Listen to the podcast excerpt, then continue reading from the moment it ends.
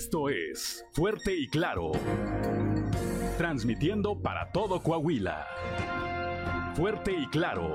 Las noticias como son. Con Juan de León y Claudia Olinda Morán.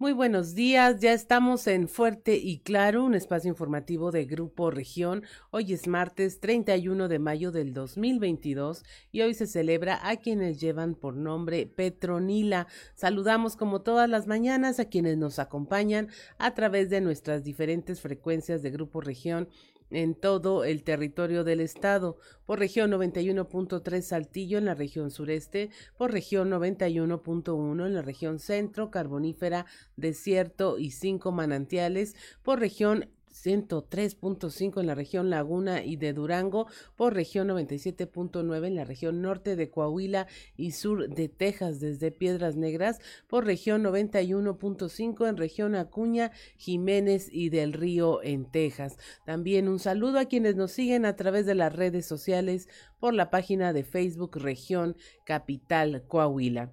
Son las ocho, seis de la mañana con cuatro minutos y ya se encuentra activada también nuestra línea de WhatsApp al 844-155-6915 para recibir sus mensajes, sugerencias, comentarios, denuncias y cualquier comunicación que desee usted tener eh, con nosotros. Y a esta hora de la mañana las temperaturas están en Saltillo 18 grados, Monclova 24, Piedras Negras 26, Torreón 24, General Cepeda 18 grados, Arteaga 17, Ciudad Acuña 27 eh, grados ya, en Derramadero al sur de Saltillo hay 16 grados, Musquis 25, San Juan de Sabinas 25, San Buenaventura 25 grados también, Cuatro Ciénegas 24, Parras de la Fuente 21 grados y Ramos Arispe 17 grados centígrados. Pero si usted quiere conocer a detalle el pronóstico del tiempo, vamos con Angélica Acosta. El pronóstico del tiempo con Angélica Acosta.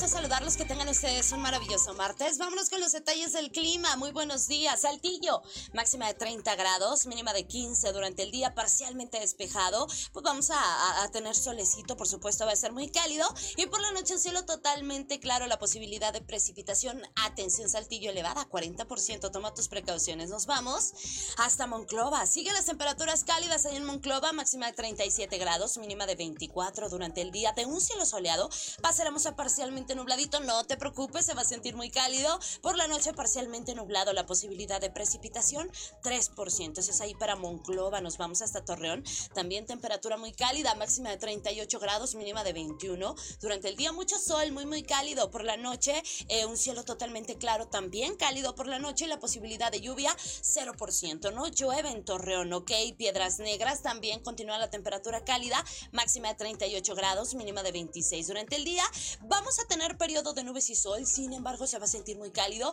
Por la noche parcialmente nubladito, muy cálido por la noche, mínima de 26 grados. Y bueno, la posibilidad de precipitación ahí para Piedras Negras, 3%. Muy bien, excelente. Ahí en Ciudad Acuña también se esperan temperaturas cálidas, máxima de 38 grados, mínima de 25 durante el día, periodo de nubes y sol. Va a estar muy, muy cálido. Y por la noche vamos a tener un cielo parcialmente nubladito, sin embargo, también se va a sentir cálido por la noche.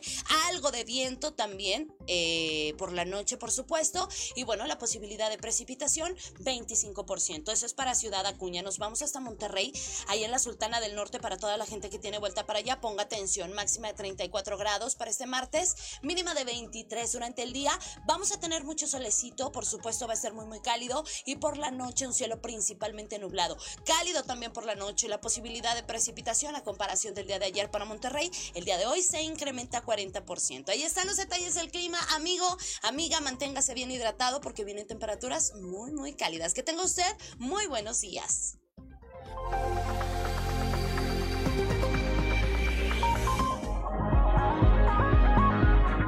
6 de la mañana con 7 minutos y pasamos directamente a la información. Detuvieron ya al probable responsable del homicidio del hombre de la tercera edad que fue asesinado aquí en la zona centro de Saltillo. Christopher Vanegas nos informa.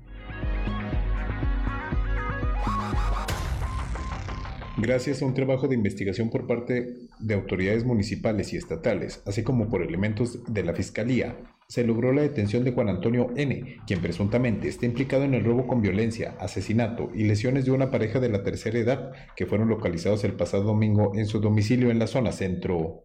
De acuerdo con el informe de las autoridades, el presunto responsable del homicidio de un adulto mayor de 88 años, identificado como José Isabel Molina, y de las lesiones propiciadas a María Consuelo, de 92 años, fue detenido por el delito de posesión de narcóticos y será durante las próximas horas que se gire una orden de aprehensión por los hechos registrados durante el pasado domingo. Según se informó, el detenido tiene 39 años de edad y corresponde con las características físicas de la persona que se observa en los videos de seguridad con los que cuenta la Fiscalía, en donde se aprecia que ingresa al domicilio de las víctimas y momento después sale con el vehículo que les fue robado. No obstante, aún no se gira una orden de aprehensión en su contra, por lo que será durante las próximas horas que se solicite la misma ante un juez y se cumplimente para iniciar con el proceso legal en contra de Juan Antonio por el delito de homicidio y las lesiones ocasionadas a la pareja de adultos mayores. En tanto, esta persona se encuentra detenida en las celdas de la comandancia municipal. Para Grupo Región informó Christopher Vanegas.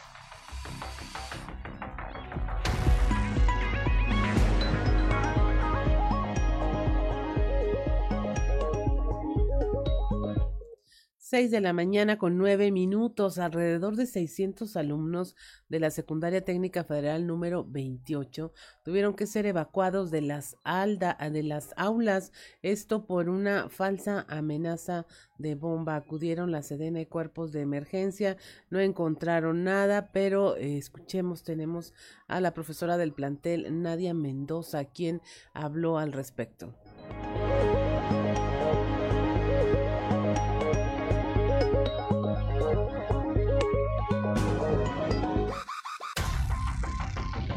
'Ahorita ahorita a las 9.50 que nos avisaron que íbamos a hacer una evacuación. Yo estoy aquí porque soy parte del comité de, la delegación del sindicato.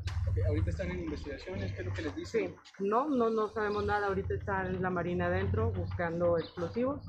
Ya entró la Policía Municipal y aquí estamos esperando a ver qué nos dice. ¿Para qué hora les llegó el reporte, me dicen? no les sé decir. A nosotros nos este, avisaron de la evacuación como a las 9.50 de la mañana. ¿Cuántos alumnos fueron los que fueron evacuados? Un aproximado entre 600 y 650. 650 alumnos. ¿A dónde fueron llevados? ¿Cómo se dio el protocolo de evacuación? Se les habló a los papás para que vinieran por ellos, a los que habitualmente recogen a la salida, y los que se van por su cuenta se fueron por su cuenta igual. Eh, Pero sí se les notificó a todos los papás que había una situación extraordinaria en la escuela y que se les iba a dar salida. ¿Ya había cuerpos de emergencia aquí en este punto al momento de la evacuación? Mm, no, no, prácticamente al mismo tiempo que salieron los muchachos llegó la policía municipal. ¿A quién le llega la amenaza? Mm, sabemos que a personal de aquí, pero no, no les sé decir a quién. ¿A algún maestro le llegó esta amenaza? Y yo creo que sí. pero tampoco les dicen qué tipo de amenaza o cómo les dicen, no sé, solo lo único que les dijeron es que iban a evacuar. la escuela por una situación y ya.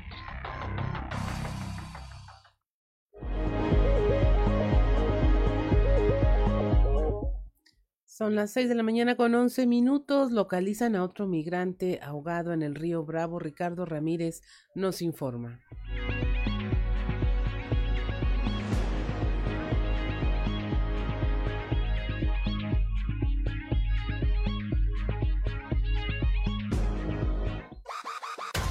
De nueva cuenta, elementos del Grupo Beta, así como del Grupo de Rescate Acuático de Ciudad Acuña, volvió a activar sus protocolos de acción después de que se reportara el cuerpo de una persona flotando en las aguas del río Bravo, en esta ocasión a la altura de la colonia Benito Juárez. Al llegar se percataron que efectivamente, cerca del lado mexicano, se encontraba el cuerpo flotando de una persona, la cual llevaron hasta la orilla, donde el Ministerio Público inició con las indagaciones correspondientes. Al momento de ser rescatado, el hombre vestía un pantalón de mezclilla color negro, una camiseta color gris, además portaba una cangurera atada al cuerpo, en la cual lograron encontrar algunos documentos que facilitaron su identificación como Iván Ramiro Rivera, de 42 años. Según los documentos, esta persona es de origen nicaragüense. Al conocer estos datos, estará contactando con la embajada para tratar de localizar a sus familiares. Mientras tanto, el cuerpo fue llevado al servicio médico forense, donde se le realizará la necropsia de ley. Se le tomarán las muestras de ADN para su futuro reconocimiento y en caso de no ser reclamado, será llevado a la fosa común. Con el rescate de este cuerpo, en menos de una semana en Ciudad Acuña, se han encontrado al menos cuatro migrantes ahogados, aunque se piensa el número de fallecidos puede ser mucho mayor, debido a que se han estado incrementado el número de cruces por esta frontera, a pesar de los operativos de vigilancia permanente,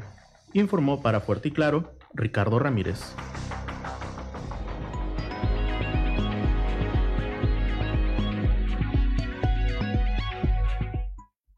6 de la mañana con 13 minutos, también allá en Ciudad Acuña, un hombre le quitó la vida a su compañero de parranda. La información con Ricardo Ramírez.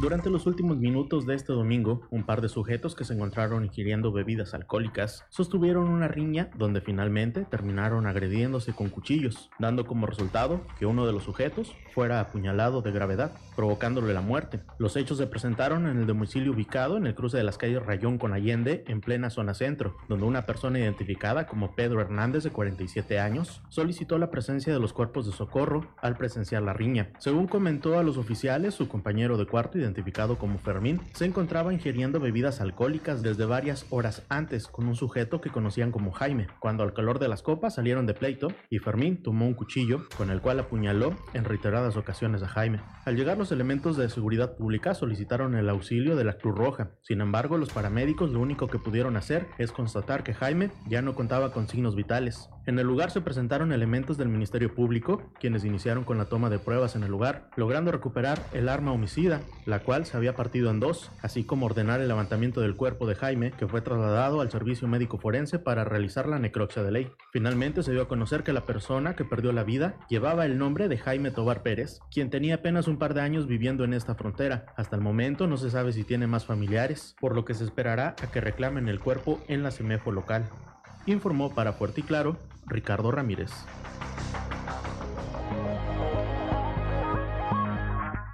6 de la mañana con 15 minutos en la región centro, en Monclova, se registró un incendio de basura y desechos en un relleno sanitario particular. Las autoridades sospechan que, eh, bueno, hay empresas que están incumpliendo las normas para este confinamiento. Ángelo Grimaldo, director de Protección Civil en Frontera, nos da los pormenores de lo ocurrido.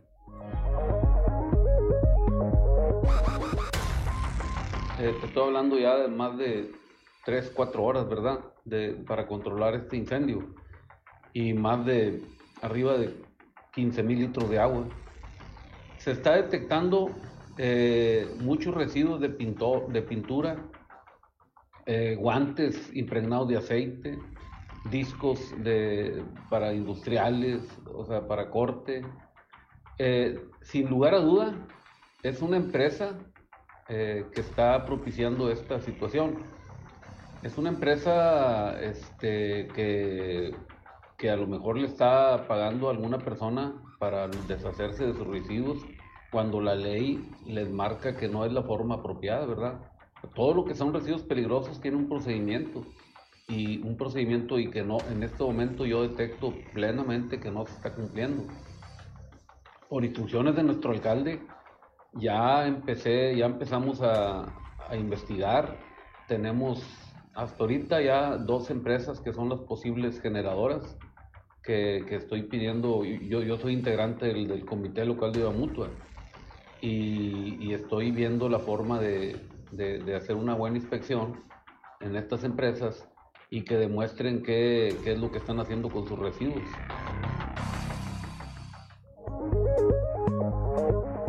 6 de la mañana con 16 minutos, 17 minutos ya se produce robo en el Museo Casa del Cerro en Torreón. Eh, los ladrones ingresaron a este museo, sustrajeron equipo y causaron daños en su infraestructura. Víctor Barrón nos informa.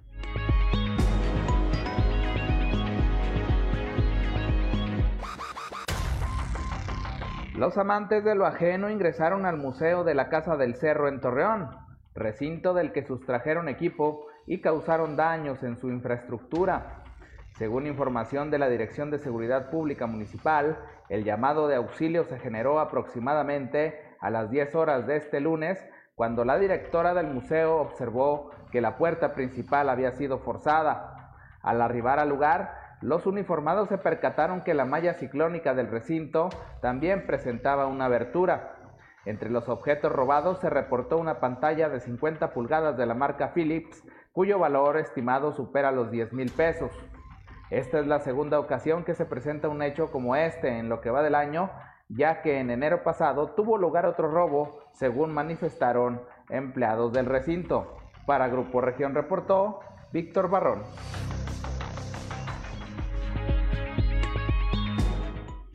6 de la mañana con 18 minutos en la región carbonífera detuvieron a un, un hombre de 90 años en Zaragoza. Este confesó haber asesinado a su pareja sentimental. Moisés Santiago nos informa.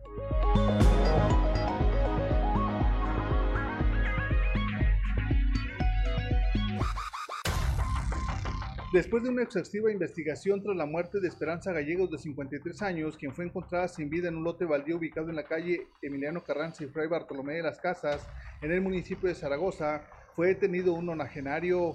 Como se informó, la mujer fue reportada como desaparecida horas antes de que se encontrara sin vida, apuñalada y tirada en medio de un charco de sangre. De acuerdo a lo informado hasta el momento, el probable responsable es un hombre de 90 años, identificado como Rodolfo N., tiene su dirección en calle Manuel Acuña en el municipio de Zaragoza. Los agentes que llevan el caso señalan que el probable responsable llevó a la hoy oxisa hasta el predio donde se encontró ya que tenían una relación y este se enteró de que lo estaba engañando. Agregaron que ya estando en el lugar sacó de entre sus ropas un cuchillo, el cual hundió sin piedad y cegando por los celos en varias ocasiones, provocándole una muerte casi inmediata. El nonagenario ya se encuentra presentado rindiendo su declaración ante el Ministerio Público en el municipio de Zaragoza y en las próximas horas se decidirá su situación legal por tratarse de una persona de la tercera edad, lo que podría demorar hasta 72 horas. Desde la región carbonífera para Grupo Región Informa, Moisés Santiago.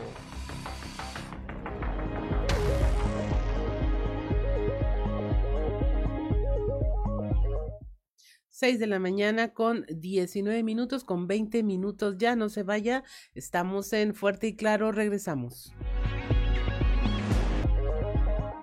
6 de la mañana con 25 minutos. Si usted nos sigue a través de la radio, escuchó a Beyoncé con Halo, esta canción que eh, ha sido versionada en varias eh, plataformas. La ha escuchado usted en los homenajes a Michael Jackson tras su muerte durante el Teletón en favor de Haití.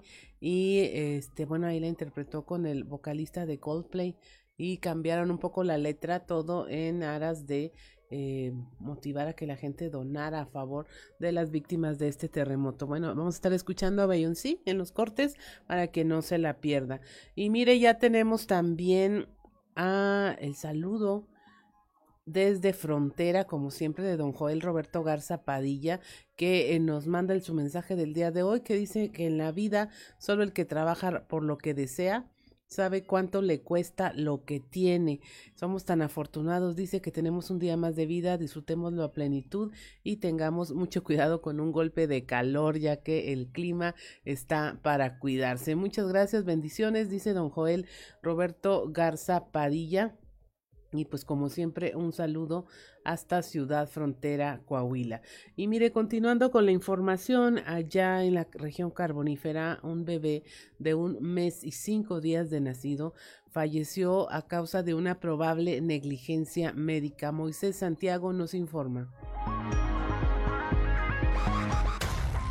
Fiscalía General del Estado en la región carbonífera investiga el fallecimiento de un menor de un mes y cinco días de nacido en el Centro de Salud de Sabinas por probable negligencia médica. Elementos de la Agencia de Investigación Criminal de Sabinas atendieron el reporte tras ser informados de la situación, puesto que la madre Iraísa Mayrani Ibarra García, de 20 años de edad, con domicilio en la calle Nogalar 105 de la colonia San Antonio de Sabinas, así lo señaló.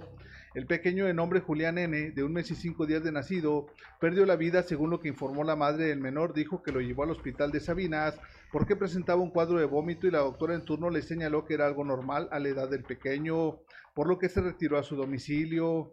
La angustiada madre relató que el pequeño siguió con el mismo problema, pero ahora con diarrea sin probar alimento, por lo que decidió llevarlo al hospital llevándose la sorpresa de que no había pediatra en la clínica del centro de salud y tuvo que buscar médico particular que al verlo le indicó que el pequeño tiene un cuadro de gravedad, por lo que se entregó una orden para atención inmediata siendo trasladado al Hospital General de Palau. Bajo total angustia, la madre del menor vio que dejó de respirar y aunque recibió resucitación inmediata logrando reanimarlo, tuvo que ser hospitalizado en Palau porque el médico particular llamó a la clínica señalando la gravedad del pequeño y se consiguió un pediatra que empezó a canalizarlo, pero el bebé sufrió otro paro respiratorio y a pesar de los intentos para reanimarlo ya no fue posible puesto que dejó de respirar al sufrir un choque séptico, deshidratación hidroelectrolítica y gastroenteritis aguda. Desde la región carbonífera para Grupo Región Informa, Moisés Santiago.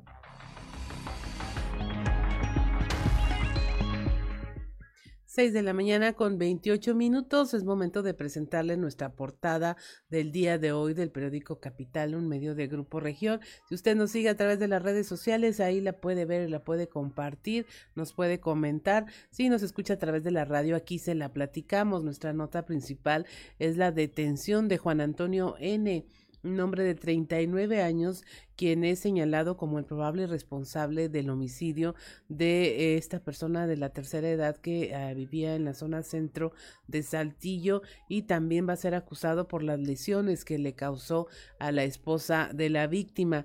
Le presentamos también en uno de nuestros contenidos especiales un trabajo de nuestra compañera Jessica Rosales donde habla de si el feminismo es a su vez un movimiento excluyente, que aunque busca la igualdad entre hombres y mujeres, tiene al interior eh, corrientes radicales por las que no solo los hombres, sino colectivos LGBT se sienten excluidos y discriminados.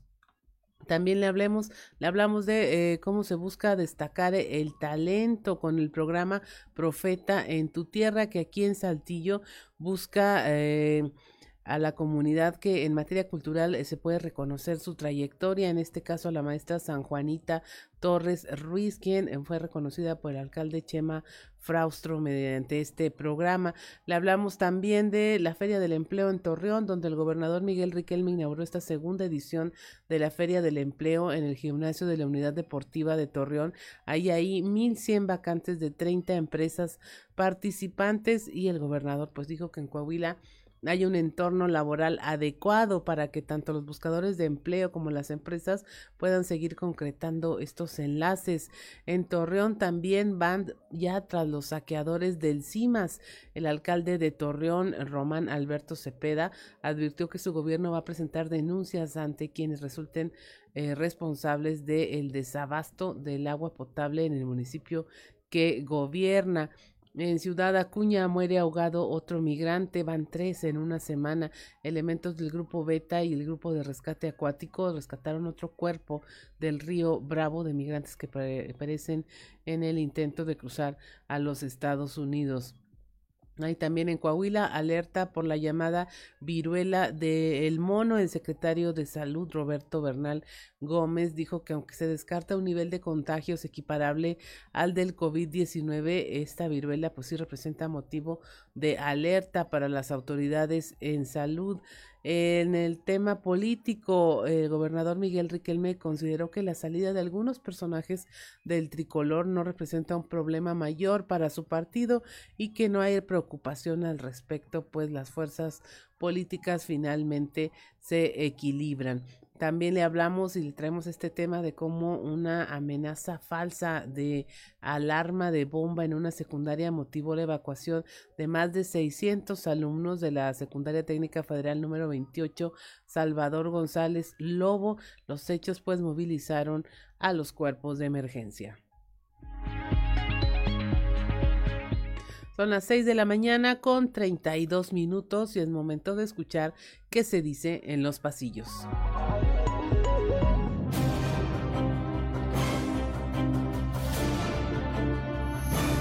Y en el cartón de hoy, el problema que nos muestra el antiguo alcalde de Torreón, Jorge Cermeño, quien está cargando una enorme bolsa llena de dinero y una mano con una lupa que está mirándolo fijamente, nos dice, ya salió la falla del CIMAS de Torreón.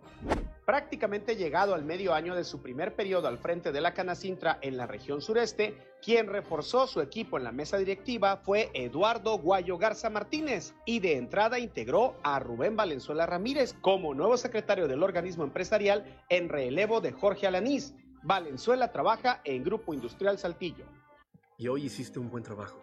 Por otro lado, Garza Martínez nombró a Juan Ramón Pérez López como sexto vicepresidente a este directivo, que se desempeña en Grupo Arca, con lo que Guayo tiene integrados ya personajes de grupos empresariales tradicionales como son GIS y Arca. Mención aparte merece el nombramiento de Sofía Calvert como presidenta nacional de comisiones y representaciones de Canas Internacional, razón por la que dejó la vicepresidencia local que hoy ocupa Pérez López. Súper bien, todo perfecto, ganando como siempre. En más de la iniciativa privada, la Canaco Saltillo, que preside Alejandro Pepi, hizo una solicitud al alcalde José María Fraustro Siller para regresar y participar en las juntas de gobierno de la Comisaría de Seguridad y Protección Ciudadana y en la del Implan Saltillo, como lo han hecho en anteriores administraciones municipales. La Cámara envió la solicitud al área correspondiente del ayuntamiento y esperan una respuesta positiva a su petición. ¡Qué buen servicio!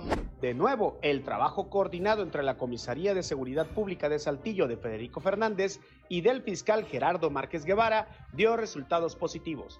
En menos de 24 horas fue detenido el presunto responsable del crimen de un adulto mayor en la capital del estado.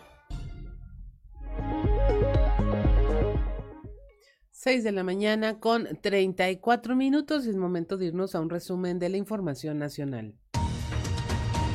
Cae el dólar a niveles de prepandemia. La cotización del dólar frente al peso se ubica en su nivel más bajo en más de dos años, con lo que regresa a los niveles previos a la pandemia. La reevaluación del peso se debe, entre otras cosas, a la mayor entrada de inversión extranjera en el país. En los mercados al mayoreo, la divisa estadounidense se ofrece en 19 pesos con 55 centavos y su menor nivel desde el 4 de marzo del 2020, antes de la suspensión de actividades no esenciales debido a la pandemia.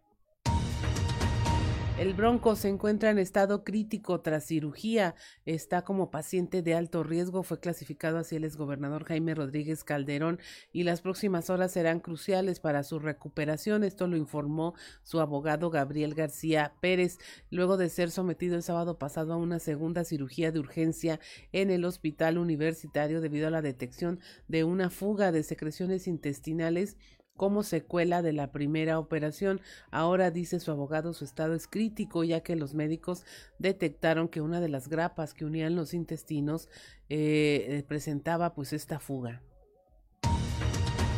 Bloquean la carretera por la desaparición de un menor, esto en Michoacán, donde habitantes de Santa Clara del Cobre bloquearon la carretera para exigir la aparición con vida de un menor de 16 años, quien al parecer fue víctima de secuestro virtual. La comunidad exige a las autoridades que intensifiquen la búsqueda de Brian y advirtieron que la manifestación seguiría por tiempo indefinido hasta que éste sea localizado. Ellos afirman que el secuestro virtual es un delito que sigue creciendo en Michoacán Michoacán, que en los últimos ocho meses hay más de 300 denuncias, sin embargo, solo 30 de ellas, el 10%, concluye porque los familiares de las víctimas se dan cuenta a tiempo y por la intervención de la policía. De ahí esta exigencia. Ellos también dicen que la mayor parte de estos delitos se están cometiendo a través de llamadas telefónicas que se realizan en los penales. Choca tráiler contra 25 vehículos, esto en Tabasco. Un tráiler de doble remolque perdió el control y se impactó contra vehículos que se encontraban estacionados cerca de la empresa Mexoil en el kilómetro 120 de la carretera Cárdenas Coatzacoalcos, dejando como saldo a una persona lesionada y 25 unidades calcinadas. El accidente ocurrió a las 6:45 horas debido a que el conductor del camión perdió el control, rozó una camioneta después un y finalmente se estrelló con los vehículos estacionados. afortunadamente las personas ya no se encontraban dentro de sus autos, sino en el interior de la empresa dedicada a la operación de maquinaria de perforación petrolera. Inició el registro para pensionar a personas con discapacidad, esto en la Ciudad de México. A partir del próximo lunes 6 de junio eh, iniciará la inscripción para el programa de pensión para el bienestar de las personas con discapacidad. Se prevé incorporar a 181.490 beneficiarios. Allá la jefa de gobierno Claudia Sheinbaum detalló que la pensión para las personas será universal en la Ciudad de México. Ahí es un programa donde eh, se aporta la mitad de recursos eh, por parte del gobierno federal y la otra pues del gobierno capitalino. Y finalmente tocó tierra el huracán Ágata. Activaron alerta en siete estados esto eh, hizo tierra en la localidad La Redonda, municipio de San Pedro, Pochutla, en Oaxaca, y lo hizo como categoría 2. De acuerdo con la Comisión Nacional del Agua, el ciclón se mantiene con vientos máximos de 165 kilómetros por hora y rachas de hasta 205 kilómetros. Las autoridades pronostican lluvias muy, muy fuertes en Oaxaca, Chiapas, Guerrero, Tabasco y Veracruz, fuertes en localidades como Campeche, Quintana Roo y Yucatán. Y hasta aquí la información nacional. Y vamos con la información generada en el estado a través de nuestros reporteros allá en todas las regiones. En la región Laguna, el alcalde de Torreón, Román Alberto Cepeda González, advirtió que habrá denuncias contra quienes resulten responsables del desabasto de agua en este municipio. Víctor Barrón nos informa amigos de Grupo Región. En temas de la comarca lagunera, el alcalde de Torreón, Román Alberto Cepeda González, advirtió que su gobierno presentará denuncias contra quienes resulten responsables por la seria problemática de desabasto de agua potable que registra el municipio, la cual, según indicó el edil, se deriva de omisiones, descuidos y falta de planeación en el organismo operador de agua durante años pasados. Vamos a escuchar a continuación parte de lo que comentó. Torreón en este momento no tiene agua suficiente. Es un problema serio que reconocemos y que le estamos haciendo frente de manera prioritaria. Pero como todos los problemas, tiene solución. La crisis del agua que tenemos en este momento fue causada por omisión y descuido en la prestación del servicio a lo largo de años anteriores no siguieron la planeación recomendada e ignoraron totalmente las consecuencias. Nos heredaron un sistema de agua colapsado e ineficiente, con números rojos, cuentas sin cobrar y serios compromisos financieros. Ellos sabían que esta crisis se iba a presentar, pero se deslindaron y hoy vemos el descuido. Lo estamos investigando. Les digo, iré con todo el peso de la ley y los responsables enfrentarán las consecuencias. Todo el esfuerzo de mi administración está abocado en salir adelante de este problema que dejaron y que nunca atendieron. He girado instrucciones precisas al CIMAS para que redoble esfuerzos y cumpla cabalmente con las acciones que hoy les comparto. No tengo duda, vamos a salir adelante. Esto es todo en la información. Desde La Laguna reportó Víctor Barrón. Un saludo a todo Coahuila. 6 de la mañana con 41 minutos. Estamos en Fuerte y Claro. Regresamos.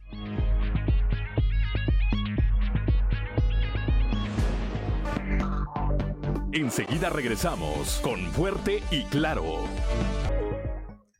6 de la mañana, 6 de la mañana con 46 minutos. Si usted nos sigue a través de la radio, escuchó a Beyoncé con Crazy in Love, una canción en colaboración con el rapero Jay-Z. Y mire, aprovechamos para mandar saludos al...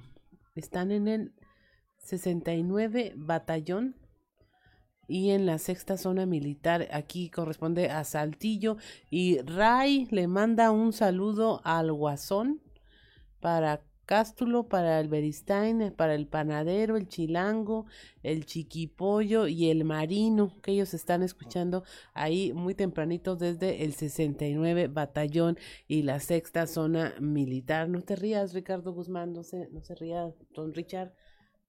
Es el rey, le está saludando a toda la banda ahí en el 69 Batallón. Estamos eh, aquí ya, eh, continuamos con la información y mire en Hace unos días salió una información, se manejó por ahí en redes sociales que un grupo armado había, habría invadido de manera violenta la Casa Madero.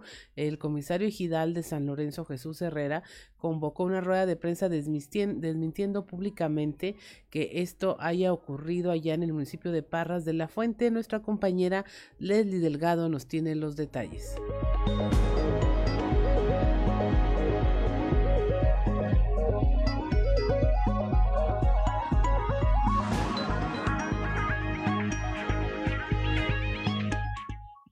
Buen día, informando desde la ciudad de Saltillo, el comisario ejidal de San Lorenzo, Jesús Herrera, convocó a una rueda de prensa para desmentir públicamente que el pasado miércoles un grupo armado invadió las instalaciones de Casa Madero en el municipio de Parras de la Fuente.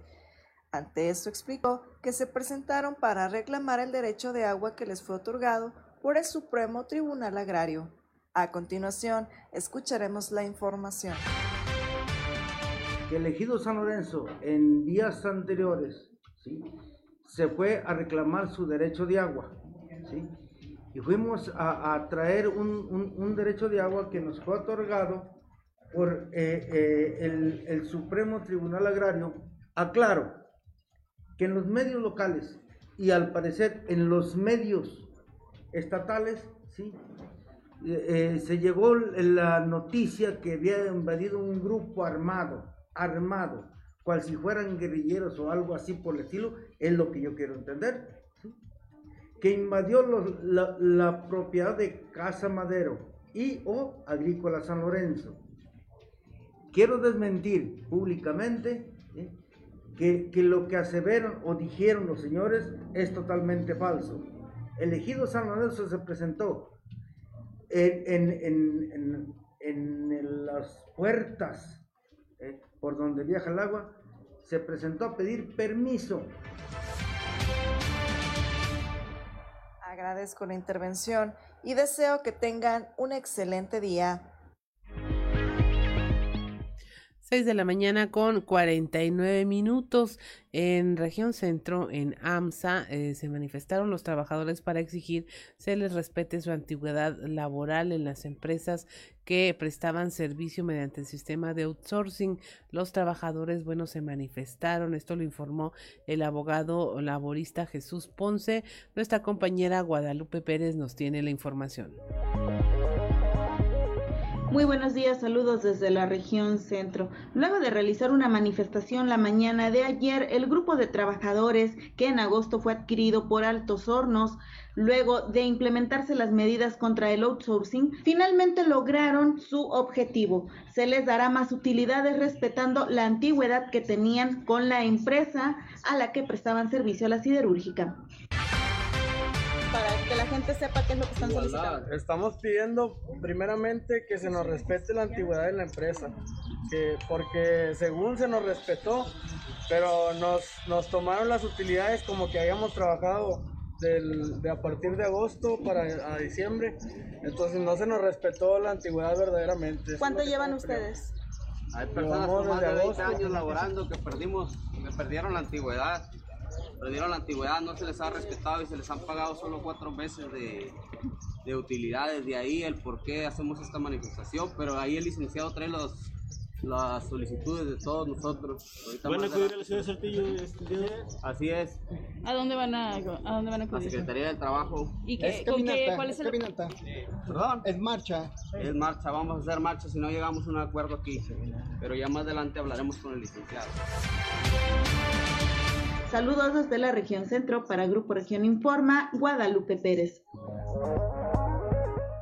6 de la mañana con 51 minutos aquí en Saltillo. Eh, la Dirección de Salud Municipal eh, señala que no hay casos de hepatitis infantil. Estamos hablando de la hepatitis aguda infantil. La información con nuestro compañero Raúl Rocha.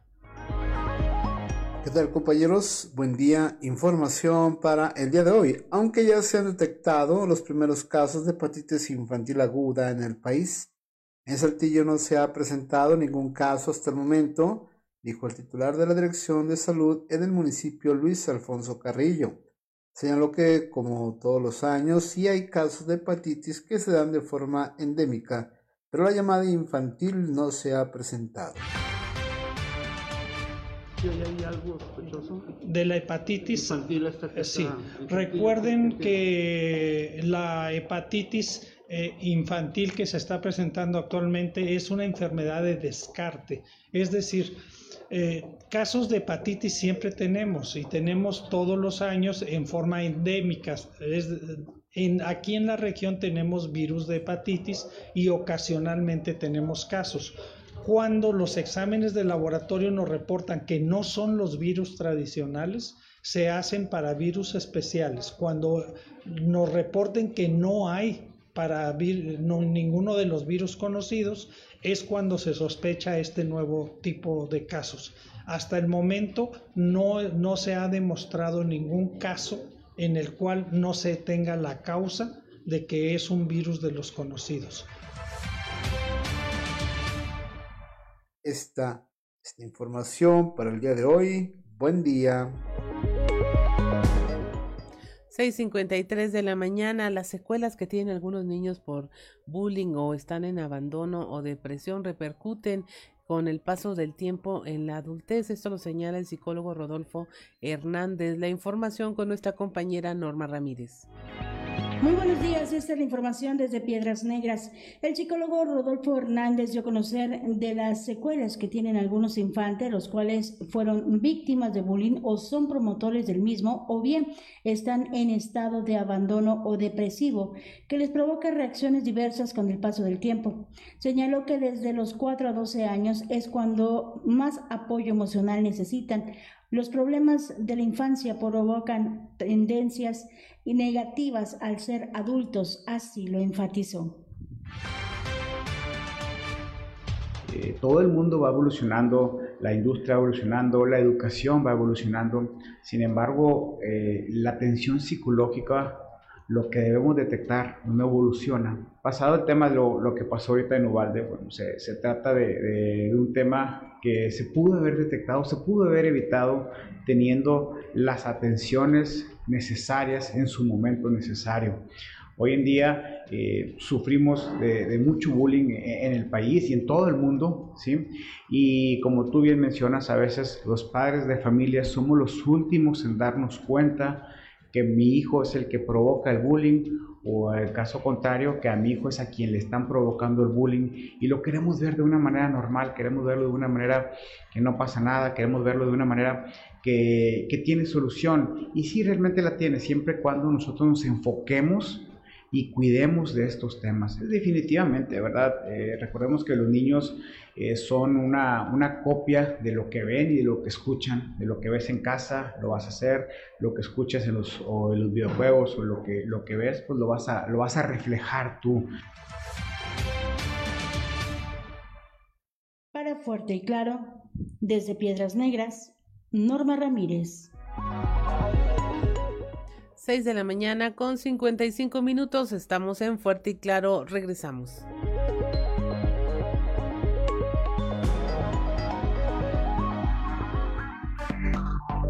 Enseguida regresamos con Fuerte y Claro. Son las 7 de la mañana. Si nos sigue a través de la radio, escuchó a Beyoncé con su versión en español. Si yo fuera un chico, If I Were a Boy. Eh, a lo mejor la conocen por la versión en Glee, que fue como más actual, pero es una canción que eh, cantó también en español. Y mire, ya tenemos en la línea a Osiris García. En, es, es martes de frutas, verduras y qué más, Osiris García. Muy buenos días. De mercado, Claudia. Martes de mercado. Sí, está, está barata ahí la verdura. ¿Cómo te encuentras, Osiris? Bien, Claudia, la verdad muy bien. Este, eh, ayer dormí, creo que fue de los mejores sueños de que he tenido en mi vida. Esos descansos que parece que dormí hace tres días. Eso me hizo súper bien. Que no duermes pensando que estás trabajando y luego te despiertas sabiendo que apenas vas a empezar. Sí, sí. Ahora este, amanecemos desde muy temprano trabajando y la verdad es que estoy bastante ocupado el día de, hoy. Como con, y con toda la actitud porque digo que dormí súper bien. No, qué bien, ¿no, Fíjate que estuve leyendo algunas noticias. El primer eh, acercamiento que tuve a esto fue a, a un tweet de alguien relacionado con la eh, con la oposición nacional, digamos, un periodista que, que abiertamente ha mostrado su desagrado con, con cómo se han manejado las cosas con el 4T. Pero el asunto era sobre el, la intromisión de lo que ellos llamaron un comando armado a las instalaciones de la vitivinícola más antigua de, de Latinoamérica, que es Casa Madero. Sí. Eh, vimos algunas fotos ahí de algunas personas dentro de las instalaciones y eh, al final lo que resulta ser es que vienen siendo los mismos ejidatarios del ejido San Lorenzo, que es el ejido donde se encuentra la vitivinícola, eh, Casa Madero, que pues al parecer no, no, están contando con el abasto de agua que normalmente cuentan. Mira, Claudelina, yo vengo de una familia, mi abuelo es de Parras, eh, bueno, fue de Parras, que ya, ya, falleció, y dentro de las pláticas que siempre tenían eh, de sobremesa y con, con, con, mi mamá, con mis tíos, era, este, bueno, no solamente un ejidatario, don Chuy Maldonado era eh, un, un, líder ahí este, dentro de los mismos ejidatarios y platicaba este profundo problema con el agua. Y te estoy hablando de, de, de tal vez finales de los ochentas, donde, donde ya se avisoraba, o, la gente de Parros de Ejidatarios ya avisoraba que se iba a venir un problema grave con el, con el, con el agua. Y que bueno, que Saltillo ya estaban viendo de dónde iba a sacar el agua que, que, se necesitaba para abastecer a la capital. Y había un, hay todavía hasta el día de hoy, una organización de defensores del agua de Parras que, que han sido bastante, eh, pues que han peleado muchísimo por esos derechos. Así es. Decía mi abuelo, si tienen Arteaga, ¿por qué no agarran el agua de Arteaga si está tan cerca de Saltillo en lugar de estar buscando la de Parras? Dijo, lo que pasa es que allá hay predios de gente rica y no le quieren quitar el agua a la gente rica, ya que sí quieren venir a quitar el agua a los ejidatarios. Al final de cuentas se convierte en un problema gravísimo esto, porque ya la intromisión a, a, a Casa Madero, pues eso evidentemente porque la gente no está teniendo el agua que necesita para los riegos de sus parcelas, Claudelina. Estamos hablando también ahí de la gente que tiene pues más necesidad, ¿verdad? El, el, el, problema medular es que no hay la suficiente agua como para todos, o al menos eso es lo que dicen. Pero los consumos de, agua de Casa Madero pues también son, son muy grandes. Y ahí de pronto pues los ejidatarios ya empezaron a ver que en la repartición de las horas de agua no se está haciendo tan equitativo parecía en algún momento, Claudia cuando, cuando yo era niño y iba a los estanques de la Hacienda y el, Emiliano Zapata, allá en Parras, las acequias, pues que nunca se iba a acabar esa agua, ¿verdad?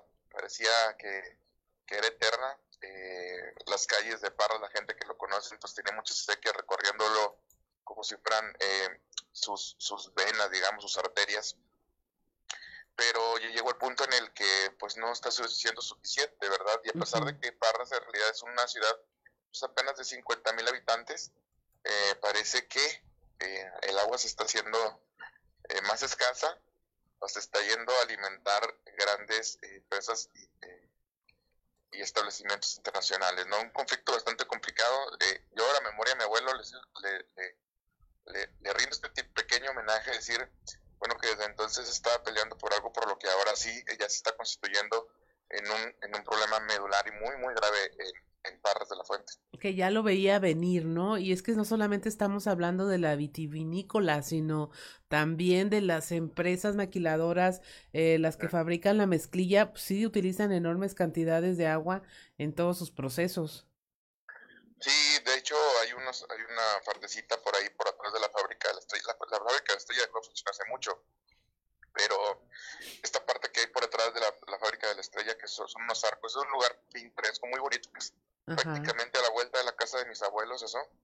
Este, el, eh, la sequía, porque ahí sí es muy grande eh, el caudal que lleva el agua, entraba directamente a la fábrica porque pues ahí se podía utilizar indiscriminadamente el agua seguía corriendo, ¿verdad? Que fue Así lo que provocó es. después una inundación en la sección de Humberto Moreira. Así es, sí. Este, una avenida que, de agua.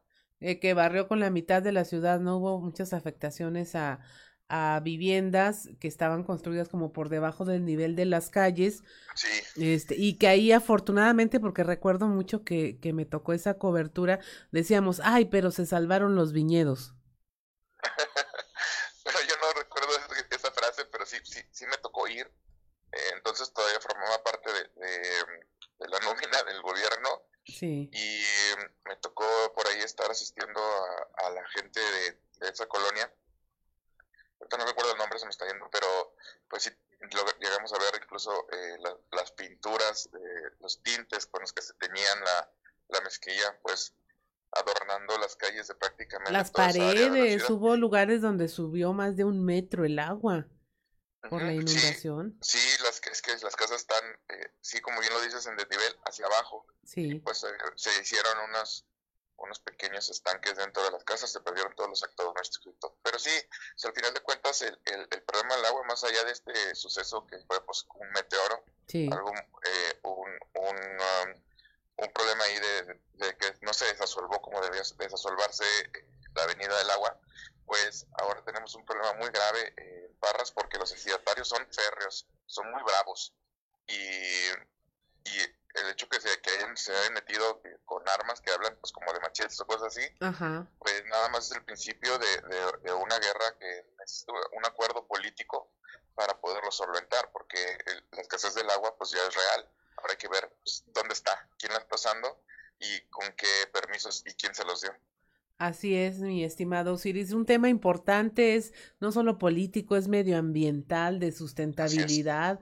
Y pues eso, Barras de la Fuente es un pueblo mágico que se merece seguir adelante con esa magia, ese turismo y, y la verdad, pues con actividades más eh, no solamente económicamente rendidoras, por así decirlos, sino que sean amigables con el medio ambiente. Ya urgen esas prácticas y pues si son los campesinos, si son eh, eh, los pobladores los que están eh, defendiendo este derecho, pues yo creo que sí vale la pena que como ciudadanos lo veamos, no es solo un problema que les afecta a ellos en particular, sino que finalmente pues nos va a afectar a todos. Ahí está Nuevo León. La sustentabilidad, gobierno marca sustentabilidad. Hace falta un acuerdo político macro. Así es. Así es, mi estimado Osiris. Pues un tema interesante y qué bueno que puedas replantear lo que tu abuelo en su momento dijo mm, se va a venir. Así es. Aquí, eh, aquí, es donde la historia este, no, no es como que aparece de la nada, ¿verdad? No, no, no se crea automáticamente, sino que va siendo progresiva y finalmente, mira, este, llegó el momento. Así es. Pues que tengas un excelente inicio de semana todavía, mi estimado Osiris, y por acá nos vemos el viernes con guitarra en mano. Seguro, vamos con Toño. Muy bien, muchas gracias, Osiris. Hasta luego.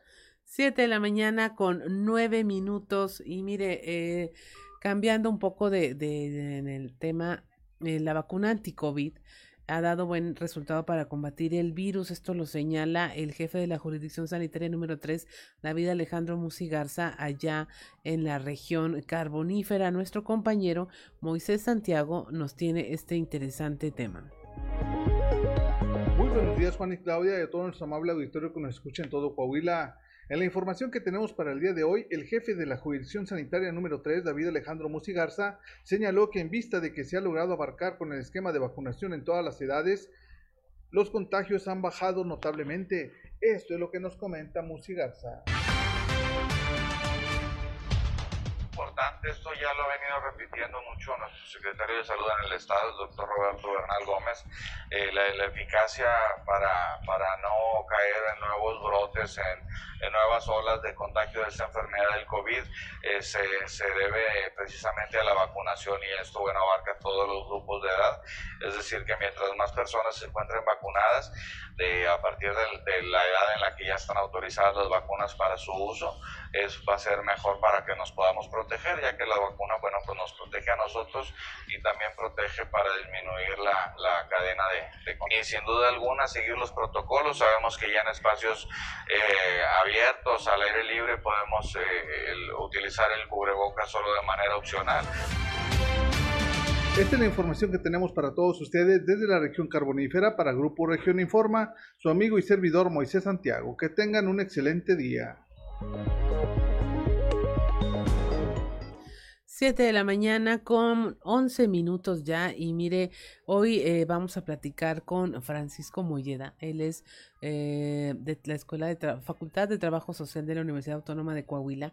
Usted ha conocido su caso porque fue ampliamente eh, exhibido en redes sociales y en medios donde él fue discriminado en su trabajo, tuvo problemas en, en la facultad esto desde octubre de 2021 lo denunció. Luego en marzo de 2022 ocurrió que el director de la facultad fue relevado del cargo, eh, todo esto relacionado con este caso de discriminación, pero no ha cesado.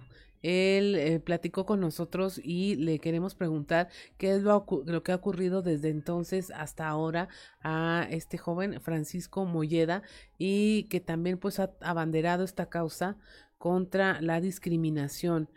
Y queremos platicar esta mañana con él, ya lo tenemos en la línea. Muy buenos días, Francisco.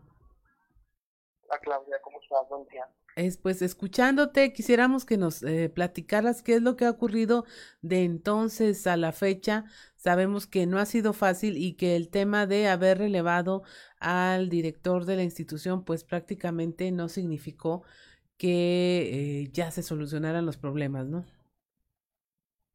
Así es. Es que sí, como tú lo comentas, desde que fue la remoción del doctor Jesús Acevedo, pues no ha sido el clima pues tan favorable para mí. De hecho, pues se han estado lavando las manos todos en la universidad. Mi sindicato, mi Defensoría de los Derechos Humanos Universitarios ha querido hacer algo. Este, mi oficialía mayor, nadie, absolutamente nadie ha podido hacer algo. Todos echan la bolita los unos a los otros. Después de haber sido este, removido de su cargo el doctor Acevedo, empecé a moverme este, hacia las instancias pertenecientes a la universidad pero que la respuesta es la misma. Que lo que me comentan todos es que no está aquí, tienes que ir allá, tienes que ir acá. El acoso y el hostigamiento evidentemente fue en aumento. Así es. Este, todo por este, indicación de Jaime Alfonso Montenegro Sena. Él es el particular del rector, quien en complicidad con Jesús de Acevedo, pues fueron prácticamente los que se encargaron de desaparecerme de un día para otro de la Universidad Autónoma de Coahuila. Al ser esta persona, Jaime Alfonso, un personaje tan importante y con tanto peso en la universidad, pues ni el mismo sindicato se, se ha puesto, se puso o pudo ayudarme con lo que yo estaba reclamando. Incluso me bloquearon del sindicato. Acudí en repetidas ocasiones para solicitar intervención por parte de la Defensoría de Derechos Humanos Universitarios la primera vez que yo acudí me dijeron que porque yo no estaba dentro de la universidad, que no podían recibirme que la tenía que llevar de manera física, este, violentando completamente ahí los lineamientos por lo cual esta institución se protege los derechos este, se rige. Posteriormente acudí nuevamente y pues ahí se me levantaron la denuncia, pero literalmente la desecharon. El acuerdo fue que como hay una demanda, con en contra de la universidad ante conciliación de arbitraje, pues estas personas se tienen que encargar.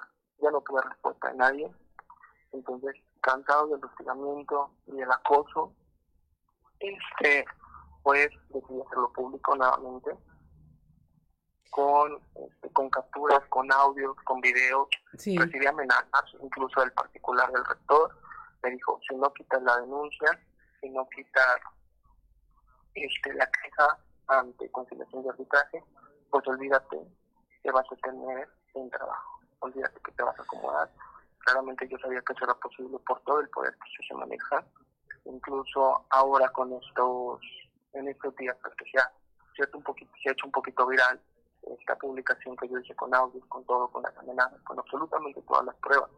Este, claramente el señor se, se tenía que entrar, Jaime Alfonso, este, y pues ahí me hizo unas declaraciones muy fuertes, mismas declaraciones que ya atendí, las sí. capturas. Sí, que de hecho no Este, las quisimos utilizar porque pues sí están muy fuertes, se salen de, de cualquier protocolo que tengamos contra la no discriminación realmente y, y por eso nos abstuvimos de, de utilizarlas. Pero Jaime, eh, digo, Francisco, el, tu estatus dentro de la universidad ahorita es inexistente. Para ellos ya no eres, formas parte de la universidad. Así es, aun y cuando tengo un oficio donde el Consejo Universitario aceptaba mi reintegración, ellos le echaron toda la culpa a Jesús Acevedo. Consejo Directivo supuestamente me dio un oficio en donde este, pues que ya estaba, eh, ya estaba, ya era, era cuestión de días. Este, evidentemente saben que el tema de la homofobia es muy grave y por eso mismo decidí pues seguir con esta lucha. Este, platicado yo ayer con una persona que me contactó de rectoría y digo, ustedes no saben lo que es vivir tantos años en el closet, ustedes no saben los ataques que vivimos las personas pertenecientes a la comunidad, como que para que la sociedad todavía nos ataque y todavía nos dejen sin empleo. No soy el único, Claudia, te comento, he sufrido ataques por parte de esta persona. Este, esta persona, tuviste las capturas, cómo se expresa la comunidad, y yo creo que eso, pues evidentemente tiene que tener alto. Así es. ¿Quién te asesora, Francisco? O sea, ¿cómo te estás apoyando? ¿Hay alguna organización a la que se pueda acudir en estos casos? Sí, este, ahorita, evidentemente con todo el tema y después de la marcha y después de todo lo que yo he hecho público, se han acercado varias instancias y me han estado apoyando, este, me han estado brindando y pues de allá, de acá, hay instituciones muy buenas. el día de ayer acudí a una de ellas este, me asesoraron, me van a dar este acompañamiento y todo. Este, ante la, ante la conciliación y arbitraje, pues tengo a mis abogados que de lo laboral se están encargando y de la discriminación, de la homofobia de la cual yo fui víctima por parte de la universidad. Actualmente pues ya se ha estado acercando un grupo de personas que muy amablemente me han estado ayudando. Así es. En, en estos temas, eh, el hacerlo colectivo, el apoyarse en los colectivos, en la suma de todas estas, de repente, soledades que se siente que no puede contra el mundo, pues sí es importante no solo hacerlo público, sino hacerse acompañar de quienes saben. Tengo entendido que el tema de, de lo que viene a ser la burocracia universitaria es insalvable. O sea, básicamente si no te quieren contestar, no te contestan. Eh, yo vi algunos de tus mensajes y como te decían, ah, sí, este no, pero es que ya pasó el consejo, lo, lo, lo, lo eh, convoqué por este otro medio, tú no te enteraste. Oiga, ¿y cuándo me puedes responder? No, pues no puedo. ¿Y cuándo lo puedo ver? No, no puedo. O sea, un tema y que te topas con un muro.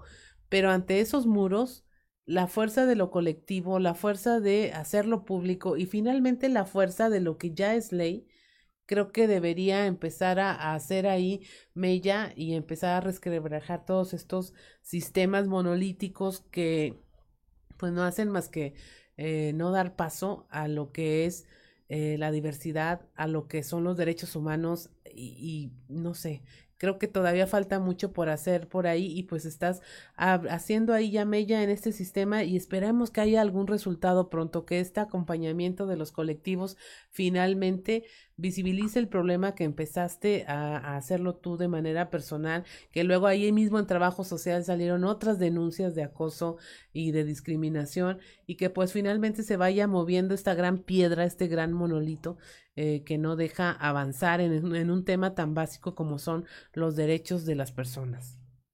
Exactamente, Clau. Yo creo que cada vez es algo súper importante, el tema de la burocracia, el tema de, el tema de que en la universidad todo el mundo se echa la bonita, todos. Este, al ser un personaje tan importante y al ser una persona tan cercana al rector, claramente tienen miedo y sentir, pero no por eso deben de atacar a los demás. El tema político en la universidad está muy latente, muy, muy, muy latente. Este, son muchas personas, incluso a mí la jefa de personal me dijo, aquí se va de baja por dos motivos. Uno, que el consejo directivo te lo pida, cosa que en mi caso nunca pasó. O dos, el mismo rector de las indicaciones. Así es. Vamos a confiar, Francisco. Te pido que confiemos. La, la, universidad es una gran casa de estudios y también yo confío en esto, básicamente. Hay más personas buenas que malas dentro de esta institución y esperemos ver resultados pronto y que nos platiques eh, que ya hay buenas noticias al respecto. Por lo pronto, yo te agradezco que hayas conversado con nosotros y vamos a estar muy al pendiente de este tema.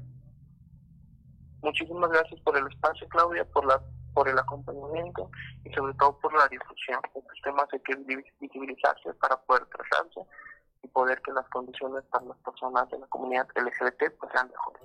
Así es. Muchas gracias, Francisco. Que tengas un excelente día. Muchas gracias y bueno, continuamos. Estamos en eh, Fuerte y Claro. Regresamos.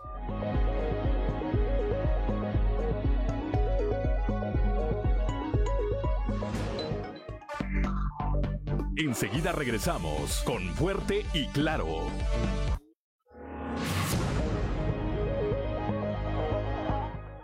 7 de la mañana con 25 minutos. Ya tenemos en la línea a don Antonio Zamora. Muy buenos días, don Antonio. Claudia, buenos días, buenos días a las personas que nos escuchan a esta hora. Eh, definitivamente que hay algunos políticos en Sabinas, cuando menos uno ya identificado, eh, que está eh, tratando de llevar agua a su molino. Y pretende pues este hacer mella en una administración municipal fuerte como la de como la de esta población como la de Sabinas. Incluso patrocina este funcionario o este político una página que se llama Anónimo Sabinas que fue creada por ese ente maligno identificado te digo este pues de todas eh, para publicar una serie de mentiras en las redes sociales y sobre todo, sobre todo, este, pues en la autoridad municipal. Yo creo que, que, la alcaldesa de Sabinas está haciendo muy buen trabajo y no lo digo yo, es más, lo dice la gente, ¿no? Vas a Sabinas y escuchas a la gente, entras a un café, te subes a un taxi, preguntas, sobre todo los taxistas que saben todo, haz de cuenta el bolero, te subes un taxi preguntas cómo va la administración municipal y te sueltan todo lo que lo que está sucediendo pues bueno a, la maestra está haciendo las cosas bien está eh, eh, llevando obra pública de, de, Saltillo para que tramite en Saltillo con el gobierno del estado para que la gente este pues tenga beneficios no uno de esos eh, eh, cosas es eh, el agua, la introducción del, agua potable. Pues bien, eh, ha habido funcionarios también municipales que han tenido, ya cuando se descubrió quién es este personaje, este torbo personaje, que bueno, si ya sabemos quién es, vamos a darle, vamos a pagarle con la misma moneda. Y la alcaldesa dijo, no, no, tranquilos, tranquilos. Y es que desde la misma campaña, Claudia, la, la presidenta municipal se manifestó en el sentido de que a ella le enseñaron a sus papás le enseñaron a trabajar y hablar de frente. Entonces, pues yo creo que este es, un aviso muy claro para ese político que trata o que despotrica en contra de la administración municipal, Así es, don Antonio, y pues vuelve a colación el problema del agua en todo esto. Ya está siendo como un denominador. Sí, y luego la falta de lluvias y todo este tipo de cosas hace pues que también la gente del campo tenga problemas, ¿no? Para, sobre todo los que siembran de temporal, los que siempre se quedan como el chinito nomás mirando porque porque la situación está muy difícil. Acá en la región centro no ha llovido, cuando menos no como se esperaba. Eh, se han, han anunciado huracanes y demás, pero como decimos acá en Muclova, ni una colita de agua nos ha llegado. Ni la brisita, ni el olor de que está lloviendo por algún lado. ni, el olor, ni el olor de tierra húmeda hemos tenido por acá. Entonces ya te imaginas, incluso el, el, el, el, río Muclova, eh, Claudia, eh, en algunas de sus partes se está secando precisamente por falta de agua, ¿no? Este, y dices tú, órale, nunca lo habíamos visto tan seco pues al río Muclova eh, como lo estamos viendo en estos momentos, que además se convirtió en un paseo público importante, eh, pero ahora con la falta de agua, pues este, ya los patos han tenido que emigrar, ¿no? Ya ni río suena, como dicen. Sí, sí, sí, haz de cuenta, haz de cuenta que así son las cosas. Y, y por otro lado, yo de repente veo a, a priistas que se convirtieron a panistas y luego de panistas que, que, se hicieron de otro partido y, y luego renuncian a todos los partidos para buscar pues yo creo que no sé qué es lo que vayan a buscar, porque yo creo que en la política como que se están olvidando de la ideología, Claudia. No. Ya, ¿verdad que sí? Ya hace mucho que se les olvidó, digo yo. Sí, definitivamente. Ya no hay ideología, ya, no hay nada. De repente ves a, un, a un panista recalcitrante como panista y ahora es de otro partido y también sigue siendo recalcitrante y lo peor del caso es que apoyando todas las cosas que hace eh, este el señor Don Peje y demás y, dices tú, ay Dios, ¿dónde estamos? Y lo peor del caso es que con ese tipo de gente pues hay que lidiar, ¿no? Y sobre todo el electorado, ese es el problema, Claudia. Así es, no, esta la política se está convirtiendo como los frapés, donde usted ya revuelve lo que sea. Así mero. Así mero. Antes decían, somos agua y aceite, no se puede. Pues no, resulta que sí. Sí, ahora sí se mezclan. Pues así está la cosa, don Antonio. Un placer, como siempre, platicar con usted, conversar este, estos temas que pues definitivamente eh, pues se van a ir dando y de manera más intensa eh, lo peor que puede pasar es siempre que se politicen temas tan vitales como los es el agua, como son los derechos laborales, los derechos de las personas. Y pues es donde hay que tener puesto el ojo. Así es. Muchas gracias, que tenga un excelente día. Hasta mañana. Hasta mañana. Siete de la mañana con 31 minutos. Nos vamos a los deportes. Nos vamos con información en este momento. Eh, continuamos, pues mire, con esta alerta por la llamada viruela de el mono. Aunque se descarta que haya un nivel de contagios tan fuerte como el que hubo de COVID-19, sí es motivo de alerta, dice el secretario de Salud Roberto Bernal Gómez. Recordó que a nivel internacional se contabilizan únicamente 400 casos, uno solo de ellos se ubica en México y pues la ventaja es que es fácilmente detectable por las ampollas que resultan visibles en los pacientes contagiados. Estamos al pendiente de las de la viruela de los Probablemente la, la vacuna para la viruela original desapareció en 1980, Ajá. 1970.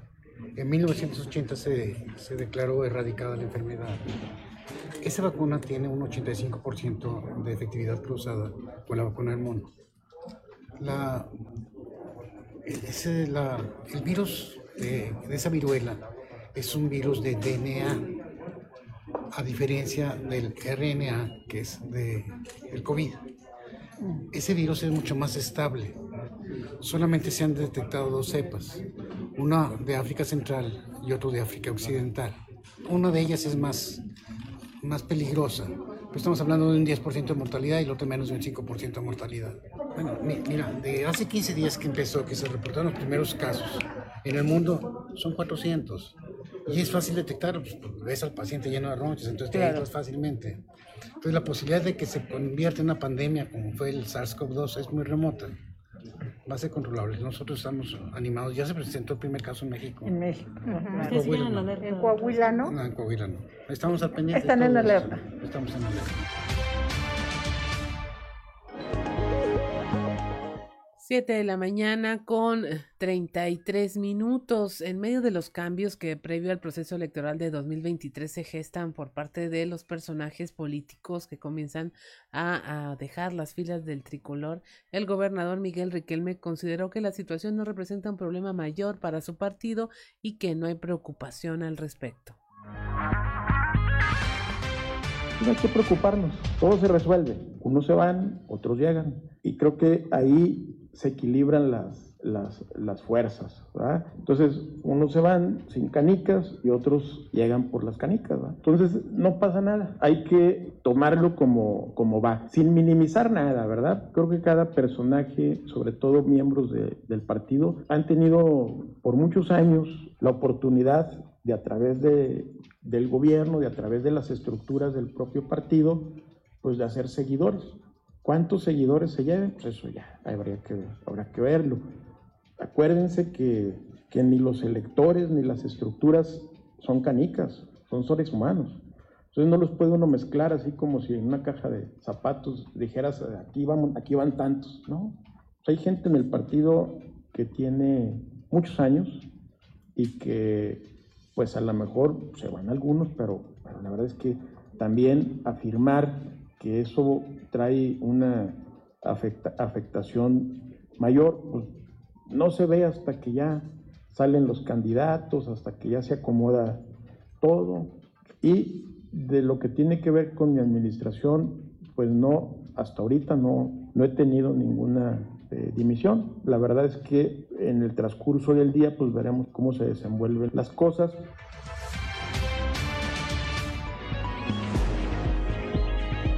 7 de la mañana con 35 minutos. Y mire, no sé si recuerda usted aquí en la región sureste, la casa Emaús, que es un lugar de retiro y eh, de atención espiritual para sacerdotes de, de, la Iglesia Católica.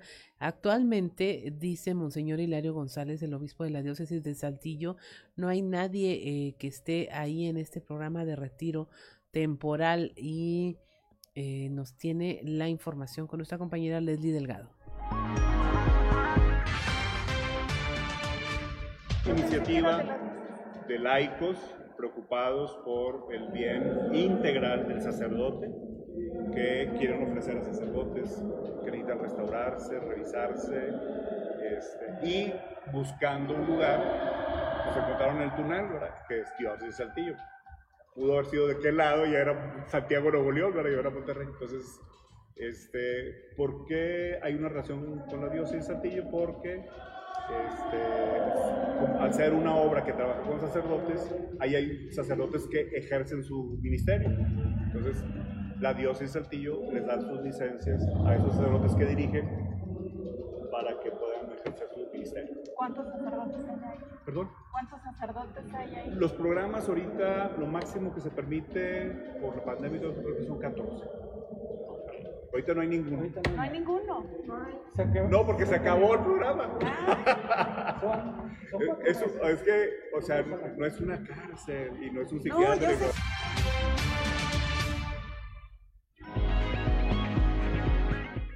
7 de la mañana con 37 minutos. Si usted nos sigue a través de las redes sociales, por ahí observó las imágenes de esta gran construcción que es la casa Emaús y dice el obispo que ya no hay nadie ahí, que por eso no se está utilizando, que porque se acabó el programa. Imagínense el tamaño de inversión como para que no la pueda aprovechar nadie. Pero bueno, ahí está ese tema pendiente. 7 de la mañana con 38 minutos. Tras los hechos que se registraron el domingo en donde un adulto mayor fue asesinado y su esposa lesionada, ambas víctimas de un robo que ocurrió en su domicilio, vecinos de la colonia República reportaron que en dicho sector se han presentado también robos a casa habitación, sobre todo en domicilios donde solo habitan adultos mayores. Eh, nada más para insistir igual hacer un llamado a las autoridades a ver en qué si se puede emitir alguna alerta. Eh, había yo reportado el día de antes, si no me equivoco, una situación que les pasó a mis papás, donde un señor se hizo pasar por una persona de mantenimiento de, un hospital de y les, este, se metió hasta la casa, donde les robó eh, este, su celular y algún dinero. Eh, diciéndoles que tenían, que se les estaba saliendo humo de, la mufa de, la cuestión, en cuestión eléctrica. Bueno, ahorita en la mañana me acabo de enterar que acaba de sucederle lo mismo a los papás de una amiga mía en la colonia ah, República. Es República, será ahí por donde está la panadería de española, creo que esa colonia es la República. Bueno, por ese rumbo. E igual a la señora le robaron 5.300 pesos. Cuando se dio cuenta, el señor lo que hizo fue cortar los cables de la luz por fuera. De manera que cuando quisieron entrar a la casa, obviamente no pudieron abrir el portón porque no había luz.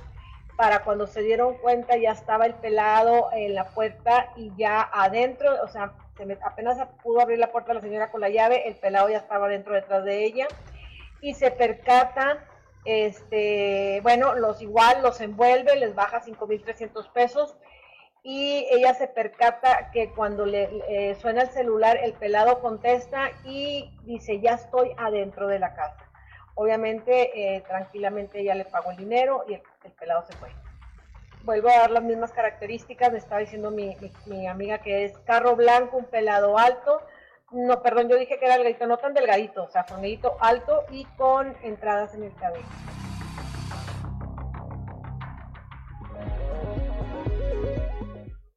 7 de la mañana con 40 minutos. Estamos en Fuerte y Claro. Regresamos.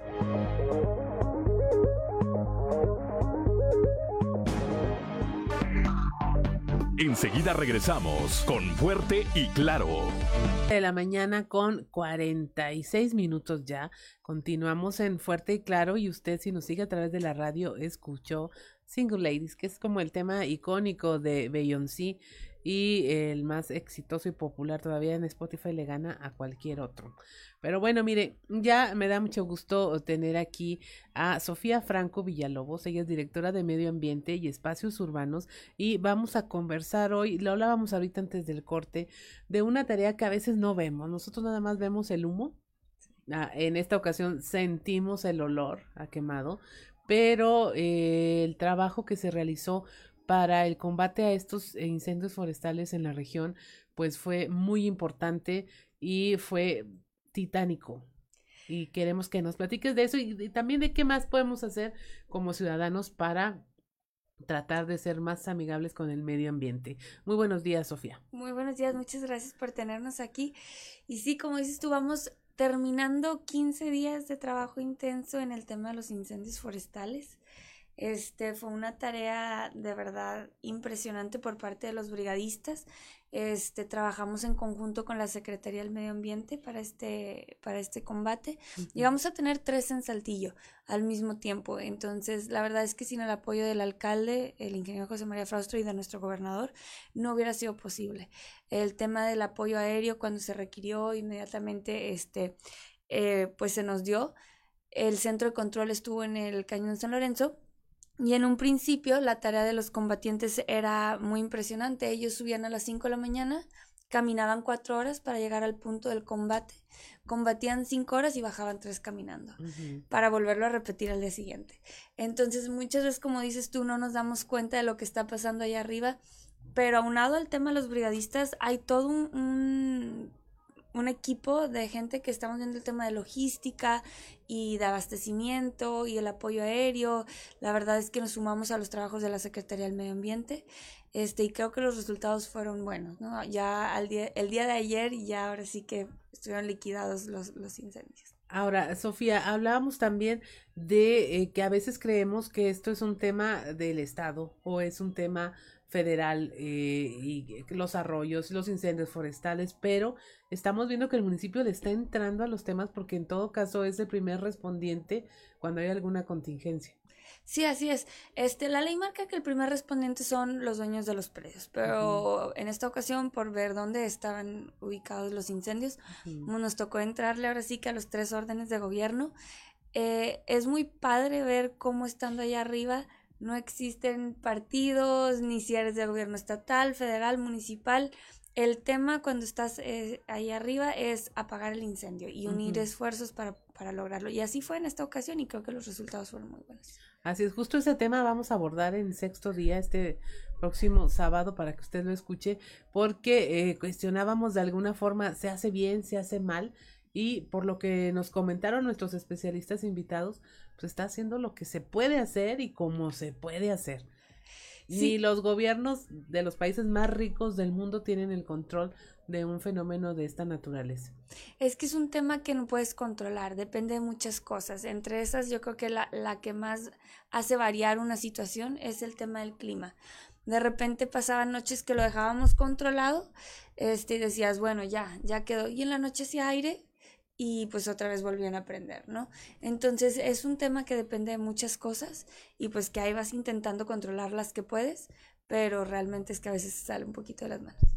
Ahora, el medio ambiente, los espacios urbanos, la convivencia del ser humano con su entorno, está cobrando cada vez más relevancia y importancia. Estamos haciendo conciencia porque ahora sí sentimos el olor al humo, lo vimos muy cerquita y como que a todos nos movió que, que sí, sí puede pasar algo, sí hay que interesarnos.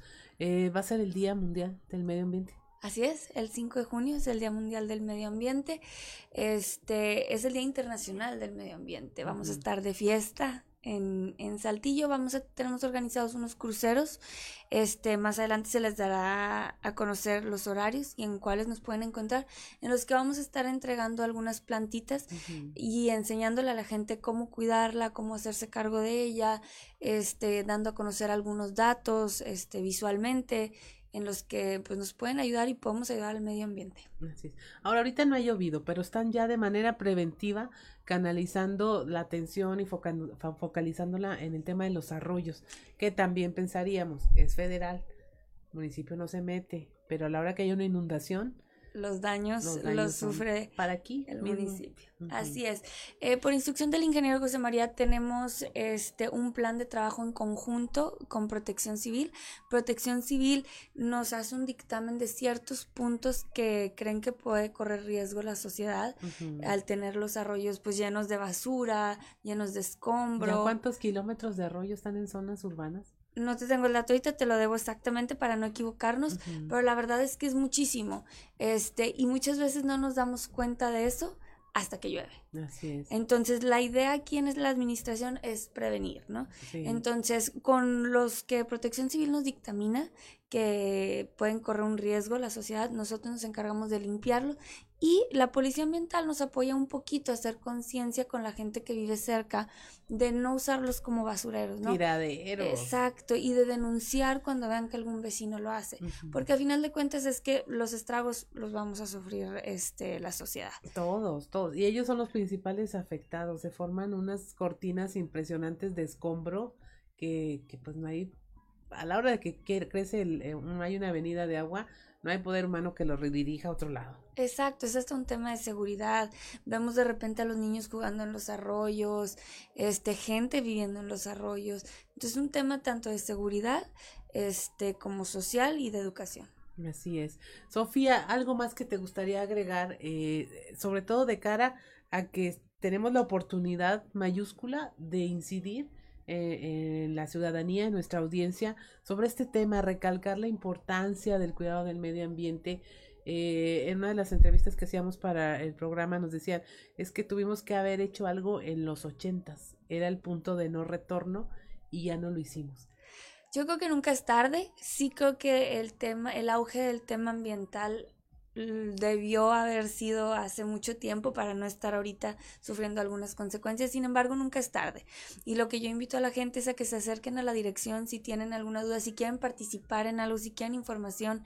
Las escuelas, las empresas, tenemos un área de educación ambiental que yo creo que si le empezamos a sembrar la semillita de temas ambientales y el cuidado ambiental a los niños desde ahorita, desde temprana edad más bien, este, yo creo que podemos empezar a reducir los estragos que tengamos en 20 o 30 años. Ahora los niños se vuelven en excelentes policías vigilantes. La verdad es que en conjunto con el DIF tenemos un programa de este vigilante ambiental en cual los niños en las escuelas nos ayudan enseñándole a sus amiguitos qué es lo que hay que hacer con la basura, cómo se tiene que separar, este nos ayudan a decir, este niño está tirando la basura, entonces ya va la maestra, los ayuda, habla con ellos. Y regañan a los papás también. Sí, sí, sí, tenemos por ahí algunos programas de reciclaje y luego el darnos cuenta que los niños son quienes se esfuerzan por este resguardar el reciclaje para darle un destino final adecuado, son los más interesados los niños. Así es.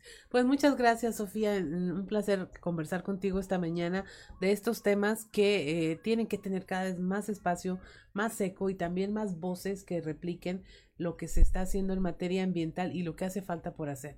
Y pues hay esperanza, ¿no? Ya no se hizo en los claro, no, a lo mejor en los 2000. Claro, está en nosotros. Y pues muchas gracias a estos espacios que nos dan la oportunidad de hablar de, de estos temas tan importantes. Pues no queda más que agradecer que nos hayan acompañado en este su programa fuerte y claro a nombre de nuestro titular del noticiero Juan de León le damos las gracias por habernos escuchado y deseamos que tenga un excelente día y también como siempre le decimos tome decisiones informadas para que eh, pueda tomar hacer la mejor elección y sobre todo lo que le pedimos es que se lleve estos temas a la mesa de conversación en su casa con su familia platique ahora de las idas al bosque, platique que no siempre hay que hacer carnita asada, que no hay que ir a quemar nada ahí, simplemente se puede disfrutar de estos bosques, lo que nos queda y lo que falta por recuperar. Mi nombre es Claudia Olinda Morán y esto fue Fuerte y Claro.